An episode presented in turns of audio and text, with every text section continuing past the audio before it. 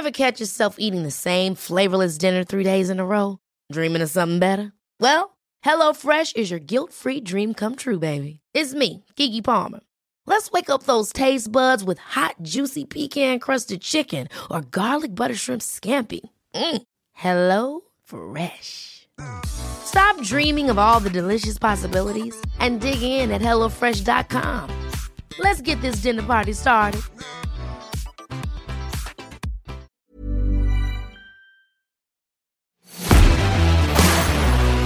Queremos que mucha gente crezca inspirándose en las ideas que compartimos. Por eso, creemos en el valor de las historias, que nos reúnen para compartir aprendizajes.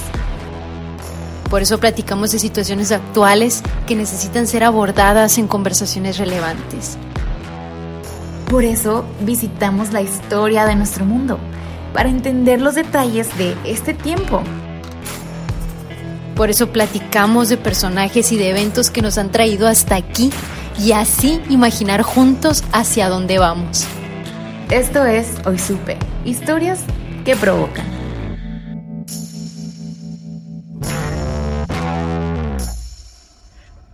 Buenas tardes, buenas noches, bienvenidos al nuevo episodio del podcast de Hoy Supe. Y hoy es un episodio especial por dos cosas, porque vamos a recapitular lo que hemos aprendido, lo que hemos recorrido en estos 21 episodios sobre la belleza y la historia de la música clásica. Y también vamos a aprovechar la excusa para que nos conozcan de viva voz quiénes están detrás de Hoy Supe. La han escuchado en muchas voces del episodio Julieta Escobosa. Julieta, bienvenida, ¿cómo estás? Muy bien, hola a todos. Feliz de estar aquí, los tres. Y por otro lado tenemos a Carla, mejor conocida como Carlita. La han leído, la han visto en lives, en contenidos de Instagram, de Facebook, de todos lados. Carlita, ¿cómo estás? Muy bien, muy emocionada de estar en mi eh, primer episodio. Yo soy Sam y les damos, les damos la bienvenida. ¿Por qué estamos aquí? ¿Y qué hemos aprendido? Y hacia dónde vamos. Y bueno, te queremos agradecer a ti que nos estás escuchando eh, por habernos acompañado en todos estos episodios y queremos invitarte a que nos acompañes a lo que viene. Así que quédate en esta plática, va a ser muy relajada y vamos a empezar compartiendo, eh, recapitulando lo que hemos platicado desde mayo, Julieta. Desde, estaba viendo yo las fechas de la primera publicación del, primer episodio de música clásica eh, desde mayo empezamos con estas, con estas temáticas. ¿Cómo te has sentido en este andar, Julieta? Eh, pues muy bien, en los episodios anteriores pudimos echarnos un clavado a lo que es la música clásica, al maravilloso mundo de la música clásica para conocerlo y apreciarlo un poquito más y aprender de él.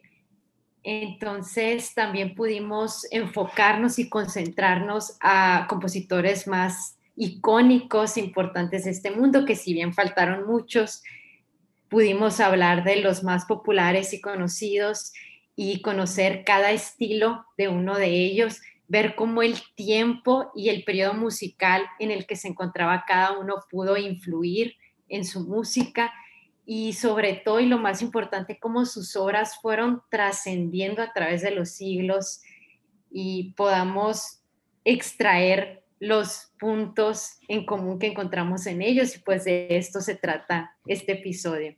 Oye, cuéntanos, ¿cómo era, ¿cómo era tu proceso para crear los episodios, para elegir qué contarnos, para descartar lo que no? Pues yo siempre estuve un poquito involucrada en el mundo de la música clásica por mi familia, porque tengo familia artística y porque desde ocho años estuve en clases de piano. Entonces siempre me gustó mucho saber sobre cada compositor y enamorarme de cada canción y cada canción que iba aprendiendo era enamorarme del compositor, ¿no? Entonces, cuando empezamos con estos episodios de la música clásica, pensé en abrir este mundo de una forma más accesible para todos, contar lo más relevante de cada compositor y hacerlo llegar a todos. Carlita, ¿a ti te llegaban de repente nombres raros de compositores y te ponías a hacer contenidos en Instagram? ¿Cómo le hiciste? ¿Cómo lo viviste? ¿Qué sentiste de la gente? ¿Qué comentaba? eh, qué les gustaba, qué no. ¿Cómo viviste todo este proceso de estos bastantes meses? Pues estuvo muy padre y muy interesante porque también en un momento de, de mi niñez me metieron a clases de, de, piano y de flauta y cosas así. Y tenía como una idea, pero había muchas cosas que no entendía y se me hacía bien raro y veía un nombre y decía, ay, ¿de dónde salió? O ahí esta canción, ¿por qué se llama así? ¿Por qué tiene números? ¿Por qué nombre? Salían muchas preguntas. Entonces yo me ponía a pensar y decía, quiero explicarlo de una forma que yo misma pueda entender el mundo de la música clásica sin que sea un problema. Y entonces me ponía en el papel de que mucha gente podría estar así. Entonces como que era una guía para que yo pudiera hacer un contenido fácil, pero con buena información. Eh, Julieta, para ti, ¿cómo fue ese camino ya pasados 21 episodios y con lo cual estamos cerrando al menos por el momento hoy esta temática?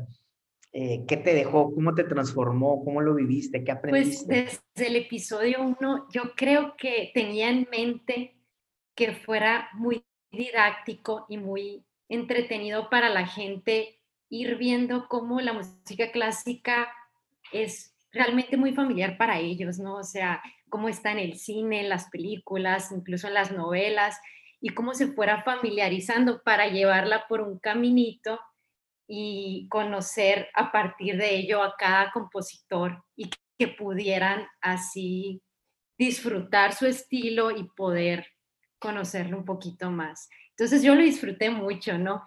Yo puedo decir que de los compositores que hablé, todos son mis favoritos, porque cada uno iba siendo mi favorito y si bien sabía algunas cosas de cada uno, aprendí más y pude valorarlos un poquito más y valorar su música. Oye, y a la hora de investigar, eh, a veces me acuerdo que nos preguntabas si, si era demasiado o era poquito. ¿Por qué a veces sentías que había demasiadas cosas que contar? Porque para mí era muy difícil tener que resumir su vida, pues es toda una vida, entonces trataba de poner siempre lo más relevante, lo más conocido. No quería que se volviera tedioso el episodio y llegara a ser aburrido para el que lo estuviera escuchando. Carlita, ¿cómo viviste tú este proceso? ¿Qué, ¿Qué, aprendiste en este andar, en estos meses, en el contexto de la música clásica y de los contenidos que estuviste haciendo? la verdad es que estuvo bien interesante porque a mí la verdad, o sea, siempre me ha gustado la música clásica, pero no como para estarla escuchando de fondo, cosas así, no sé, como que todavía no llegaba ese momento de mi vida y entonces cuando empecé, creo que fue el episodio de música donde decían que la música te gusta y no lo sabías, algo así se llamaba el episodio, no recuerdo. El primero, ¿no? El primero. Y me empecé a dar cuenta que la música clásica estaba en todo.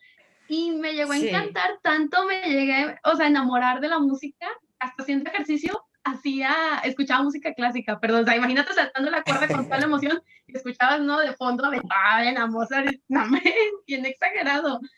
Y estuvo padre porque comprobé una teoría que últimamente la, la, he dicho mucho, la he compartido, que cuando conoces como a los compositores su historia y conoces la historia detrás de sus obras, yo no sé, pero como que los llegas a, a, amar más, como a querer más, no sé, a mí me pasa mucho y me pasa mucho con el arte, ¿no? Que conoces qué onda con ese pintor, con esa obra, entonces te enamoras. Y me pasó mucho con la música clásica, con sus obras y sobre todo cuando me di cuenta que la mayoría de los compositores lo hacían porque expresaban sus sentimientos y no por fama como podría ser ahorita, ¿no? De que todo es como más comercial. No, ellos era lo que sentían, lo expresaban y yo siento que esa es la magia de la música clásica.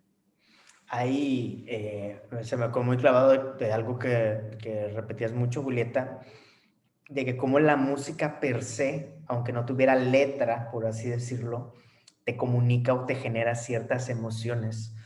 ¿En qué punto de tu vida descubriste eso?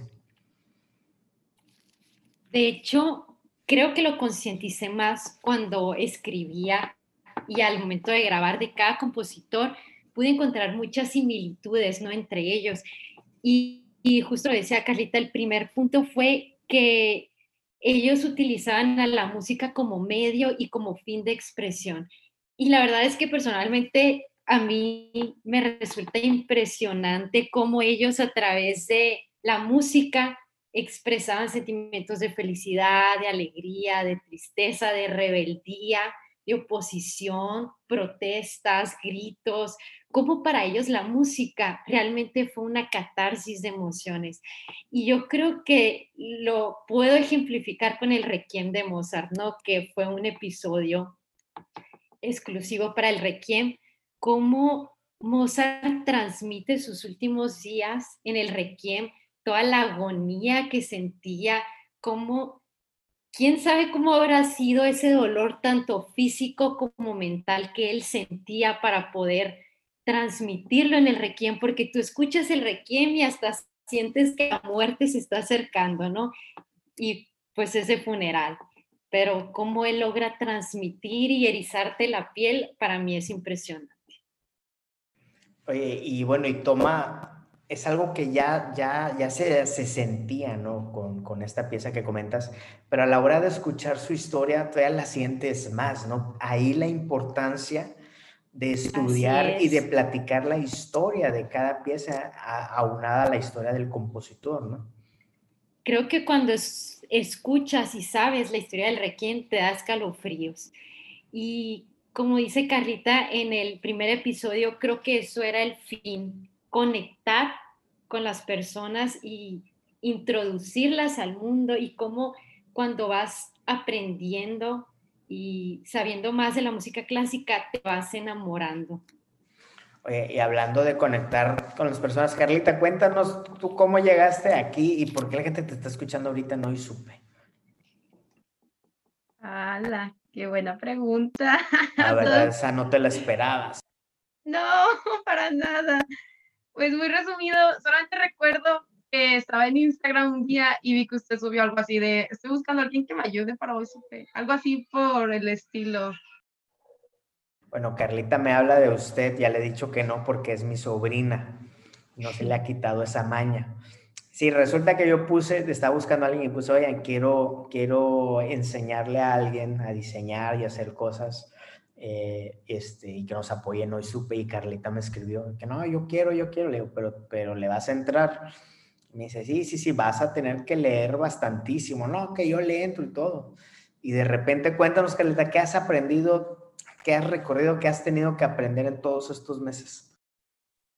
Ana, pues yo la verdad me consideraba una persona lectora y me di cuenta que no lo era. O sea, dije, no es cierto, no lo eres mentirosa.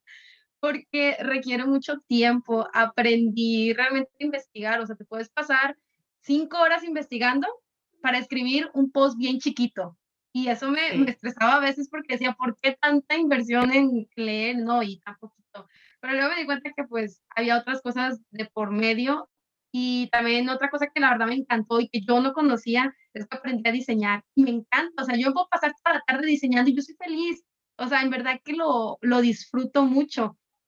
Pero lo que más risa me daba es que mi tío me dijo así de, no, es que yo soy un loco del trabajo, yo de, no pasa nada, yo le entro y, ¡ay, no! ¿Por qué?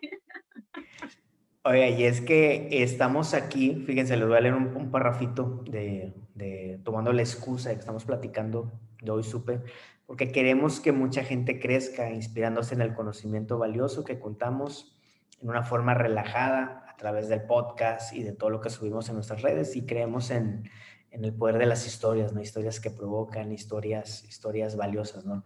Y para muestra de, de esta conexión que surge a, a, partir de contar historias y de platicar de la historia es Julieta. Eh, Julieta, cuéntanos cómo llegaste aquí a Hoy Supe. Es una historia muy chistosa porque yo siempre fui fan de Hoy Supe cuando lo descubrí. Escuché todos los episodios de Jalón, ¿no?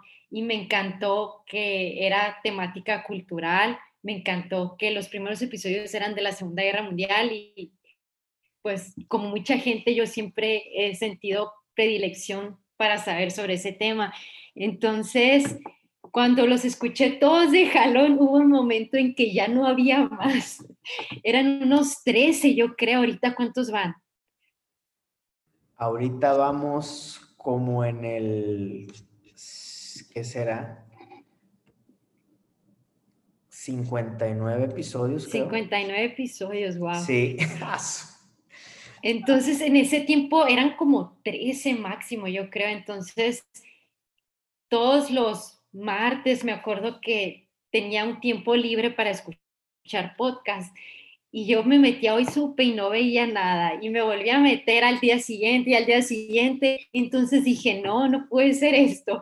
Y ya empecé a enviar mensajes por Instagram y por Facebook a hoy supe que no sabía que era Summer pidiendo que si cuándo iban a subir el próximo episodio.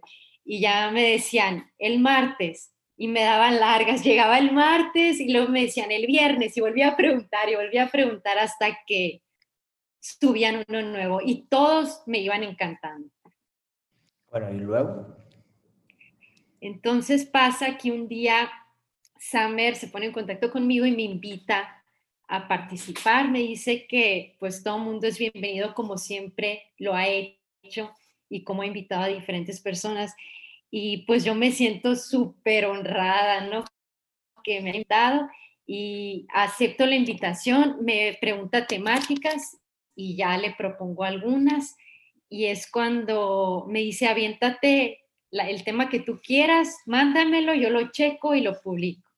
Y hice un relato sobre aprender a soltar, que era un relato budista y de ahí ya empezamos.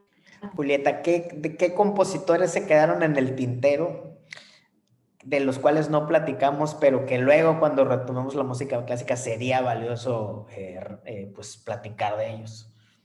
Fueron algunos, fueron siempre Vivaldi, Debussy, Schubert, fue Brahms, de Pachelbel creo que tampoco hablamos más que el canon, sí fueron algunos, Handel. Me gustaría comentar con ustedes para intercambiar puntos de vista. Eh, comentaba al principio que encontré entre los compositores varias similitudes, ¿no? Así como hablamos que la música fue un medio de expresión para ellos, también como la música, entonces como la música de una determinada época o sociedad estaba estrechamente relacionada con los factores culturales, económicos, políticos, con sus creencias religiosas y cómo lo podemos ver en la música de Chopin, cómo él siguió llevando toda la tradición polaca en su música a pesar de estar exiliado de Polonia y cómo en, sus polonesas se podía ver su patriotismo, su nacionalismo, cómo en Tchaikovsky se veía todo el folclore ruso, cómo en Beethoven estaba la influencia de Napoleón que al principio lo amaba y después lo odiaba, como también en Wagner se veía la influencia de la mitología griega y todos esos puntos, no sé ustedes qué vieron en ellos en ese aspecto. Fíjate, cuando hablaste de, de Haydn, yo a Haydn lo conocí, yo estuve un verano, el verano del 2006, estudié y trabajé en una escuela de Austria, en un lugar que se llama Bogenhofen, a media hora, 45 minutos de Salzburgo. Yo sin saber, ese año, fue el 2006, era el 250 aniversario del natalicio de Mozart. Entonces, todo en Austria era Mozart, todas las calles, toda la publicidad, todo, todo, todo. Y nos quedaba cerca Salzburgo, entonces fui varias veces a Salzburgo conocí las, eh, la casa de Mozart. Por ejemplo, hay una casa donde nació y una casa donde vivió su infancia, que hoy en día es un Y está abierta al público. Está abierta al público, es como un museo.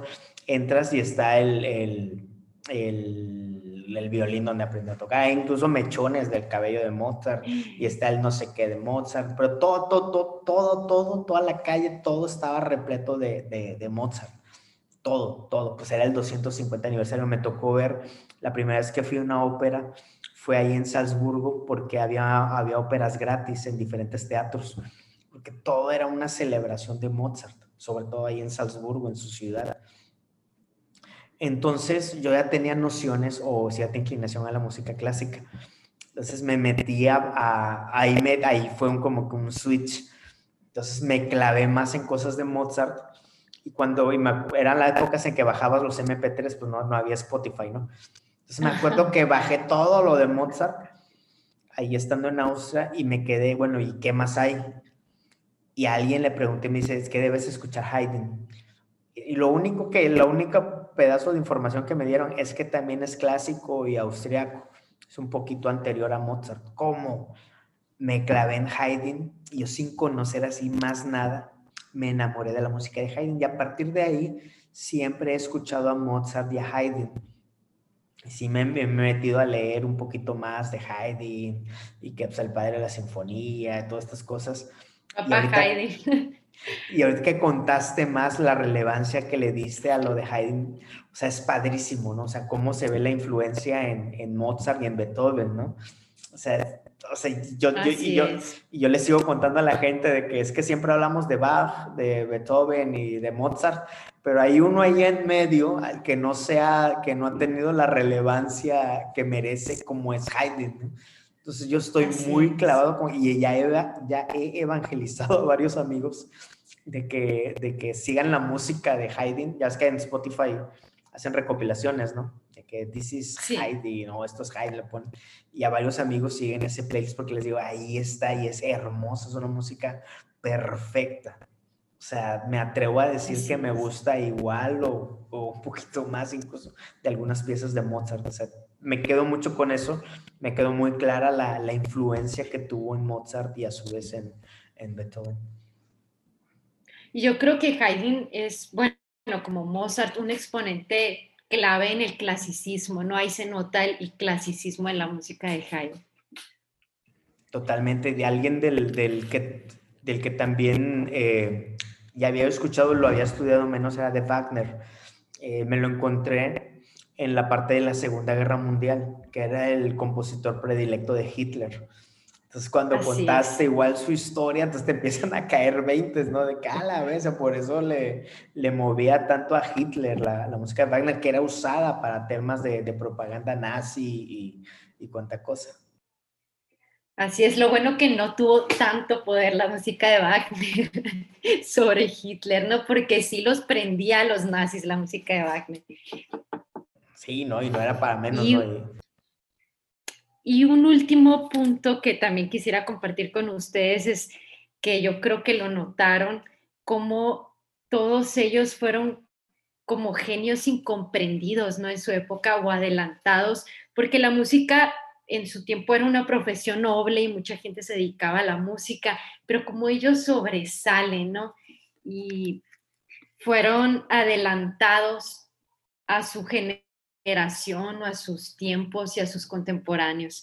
Y otro punto también muy relacionado es las vidas tan turbulentas que tuvieron, no sé si lo notaron, le prestaron atención, que es muy similar en todos, como hay tanto dolor, tanta tragedia, tanta enfermedad en sus vidas, que si bien pues no tenían los recursos que tenemos ahora médicos y la esperanza de vida era más corta, cómo sufrieron tanto y sobre todo compartían una sensibilidad todos que los hacía sufrir, que los hacía solitarios, atormentados, sentir más que la gente promedio, pero también una sensibilidad que les hizo crear obras maravillosas, creaciones extraordinarias.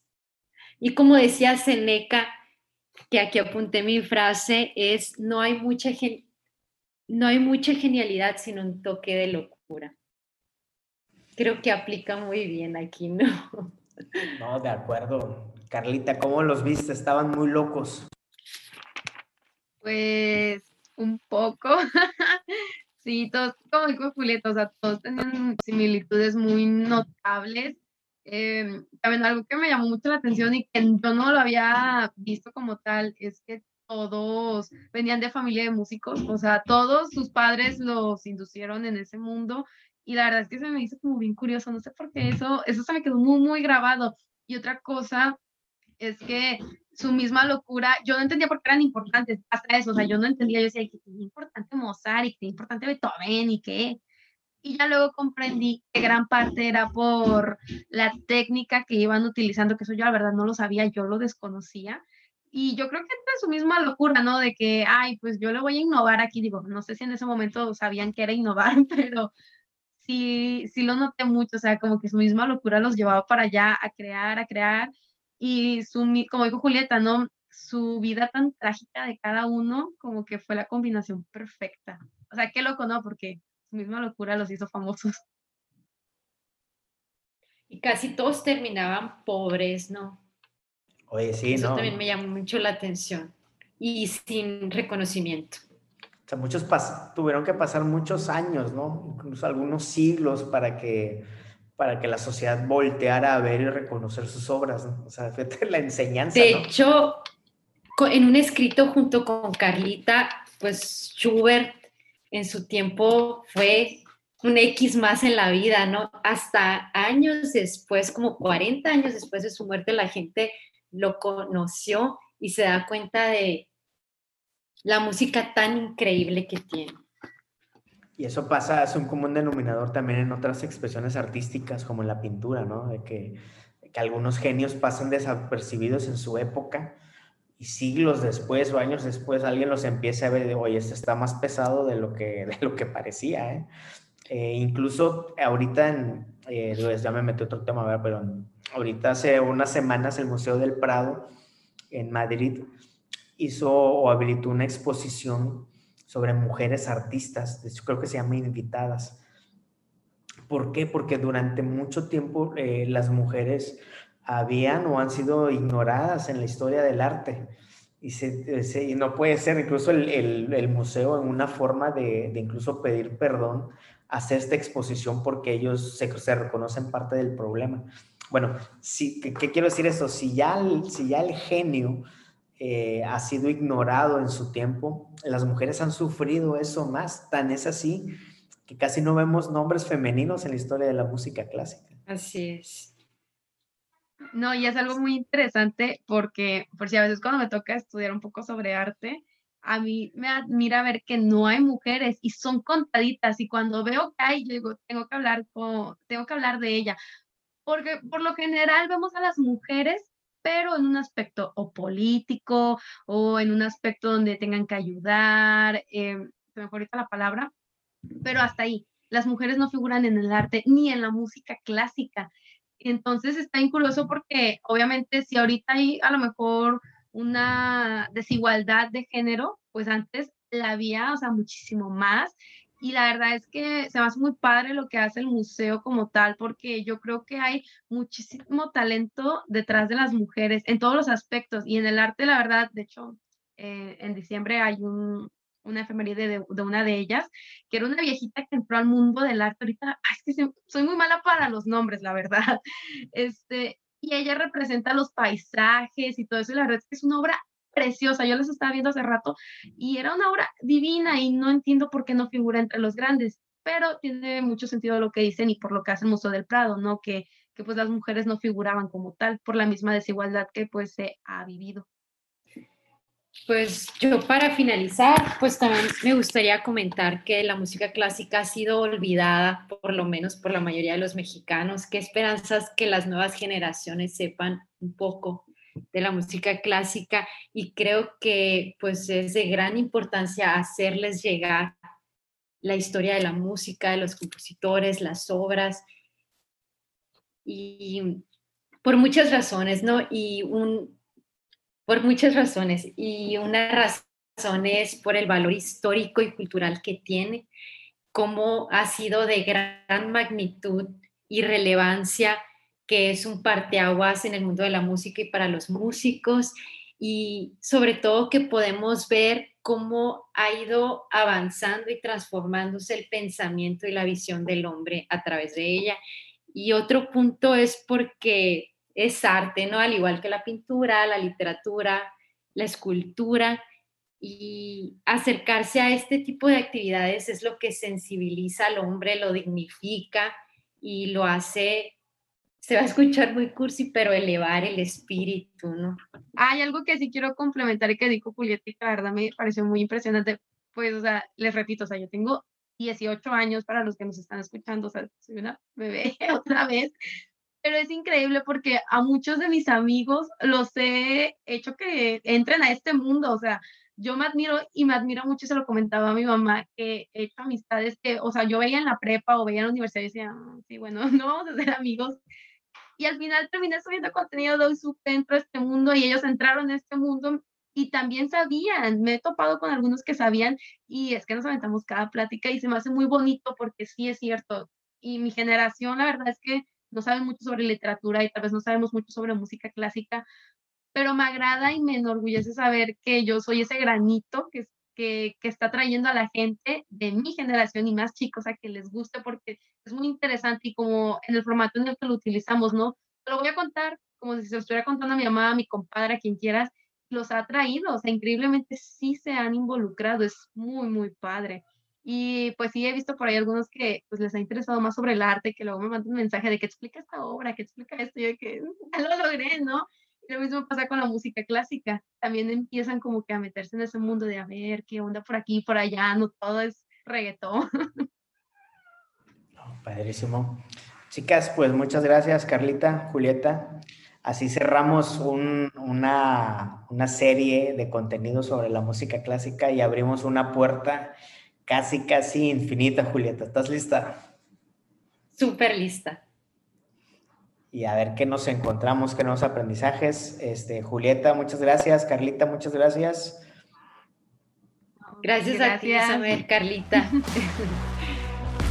si llegaste hasta aquí y encontraste valioso esto que te acabamos de contar, por favor ayúdanos compartiéndolo y también siguiéndonos en Instagram, en Facebook, en Twitter, en hoysupe.com donde compartimos más contenidos, más historias valiosas.